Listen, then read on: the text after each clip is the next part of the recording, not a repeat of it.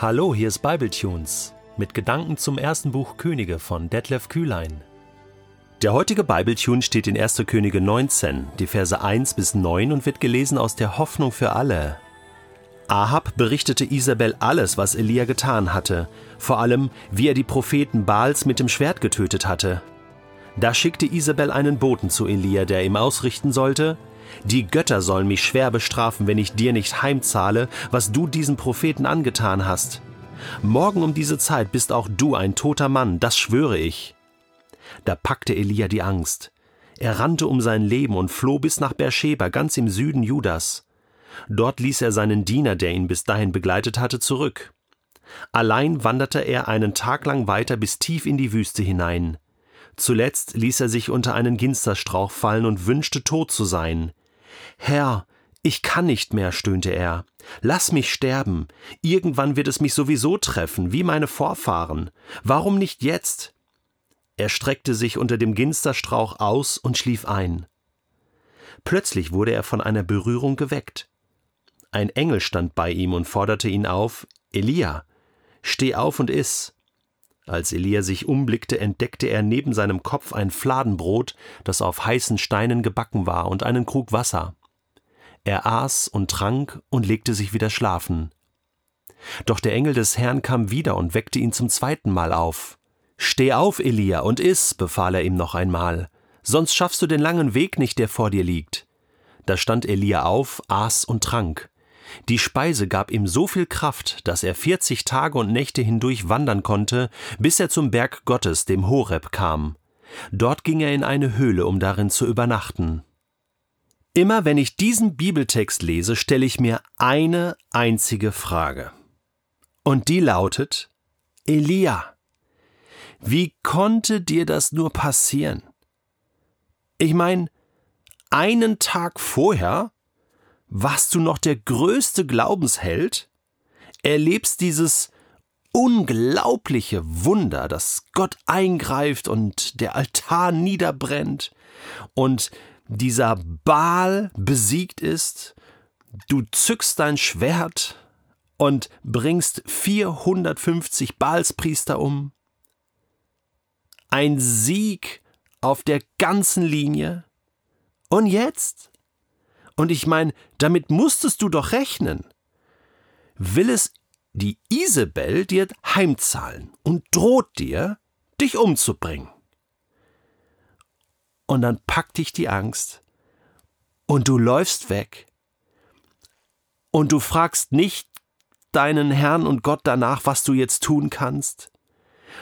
Und dann vergräbst du dich unter einem Busch und dann willst du sterben.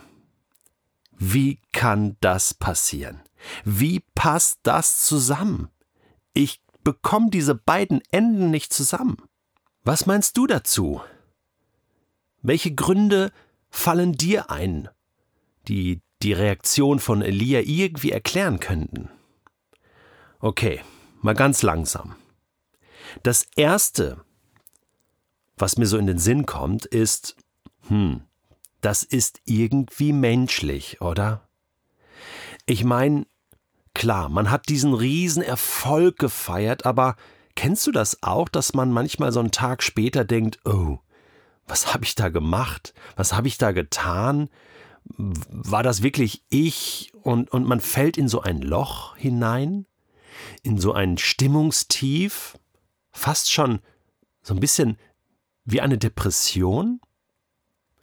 Ist das nicht auch ein Stück weit menschlich, was Elia hier widerfährt? Und stimmt, haben wir nicht schon mal darüber nachgedacht? Elia, heißt es im Jakobusbrief, war ein Mensch wie wir. Er hat gebetet, er hat Gottes Kraft erlebt, er hat Gottes Wunder erlebt, das können wir auch erleben, das haben wir gesagt. Aber er ist ein Mensch wie wir, heißt ja auch mit all seinen Schwachheiten. Und hier ist Elia schwach. Hier ist er nicht der Glaubensheld. Hier ist er einfach saft und kraftlos. Und vielleicht kann man sagen, ja klar, den Fehler, den er hier begeht, ist, dass, dass er sich nicht an Gott wendet. Das tut er nicht. Erst sehr, sehr spät, aber dann nur mit der Bitte, bitte bring mich um. Bevor Isabel es tut, bring du mich lieber um. Gott, das ist vielleicht ein schönerer Tod, durch deine Hand zu sterben, als umgebracht zu werden. Die totale Kapitulation. Er ist schwach. Und vielleicht noch ein Gedanke. Hatte Gott ihn wirklich beauftragt, die Baalspriester alle umzubringen und abzuschlachten? Vielleicht hat Elia sich am Ende gedacht, hm, war das nötig? Sind da die Pferde mit mir durchgegangen? Hatte ich das mit Gott so abgestimmt? Und ist die Wut von Isabel nicht deswegen auch berechtigt? War das ein bisschen übertrieben? Ist nur eine Überlegung. Der Text klärt das nicht. Das Thema wird auch nicht mehr aufgegriffen. Und deswegen können wir das nicht mit Sicherheit sagen. Aber vielleicht führte das dazu, diese, diese Selbstzweifel von Elia. Ich meine, das ist doch krass, oder? Der bricht hier völlig zusammen. Das ganze prophetische System kollabiert hier an dieser Stelle. Also, das sind Ansätze. Elia war ein Mensch. Und jetzt war das einfach zu viel für ihn. Ihm packte die Angst. Wer von uns kann das nicht verstehen? Jetzt haut er ab und er läuft bis in den Süden Judas, Beersheba. Und er will sterben. Erinnert so ein bisschen an Jona, Prophet Jona, der in Ninive war und äh, abgehauen ist und Gott äh, schickt ihn dann doch dahin und dann äh, tun die alle Buße in Ninive und dann will Jona sterben, ja, weil er so wütend war auf Gott, ja, dass er dass er sagt, da habe ich dir nicht gesagt, das bringt es überhaupt nicht, dass ich hier als Prophet hingehe. Ja, die, die machen eh, was sie wollen. Ja, also diese Selbstmordgedanken von Gottesmännern, das ist schon, das ist schon ein Ding, oder? Das ist schon faszinierend. Wie schrecklich muss das für Gott sein, wenn Menschen solche Gedanken haben? Aber weißt du, was mich fasziniert? Gott kennt diese Gedanken er lässt Elia jetzt hier nicht im Stich. Er hat auch Jona nicht im Stich gelassen, den hat er auch noch umgestimmt. Die haben das beide überlebt. auch Elia wird das hier überleben. Gott braucht ihn noch. Aber die Art und Weise, wie Gott sich jetzt hier um Elia kümmert, hier erlebst du einen seelsorgerlichen Gott. Und das finde ich toll. Er geht seinem Propheten hinter Herr. Ganz alleine wanderte er ja bis tief in die Wüste hinein. Aber Gott war da. Ein Engel stand bei ihm. Steh auf, iss, und plötzlich da am Kopf Fladenbrot, gebacken, ein Krug Wasser.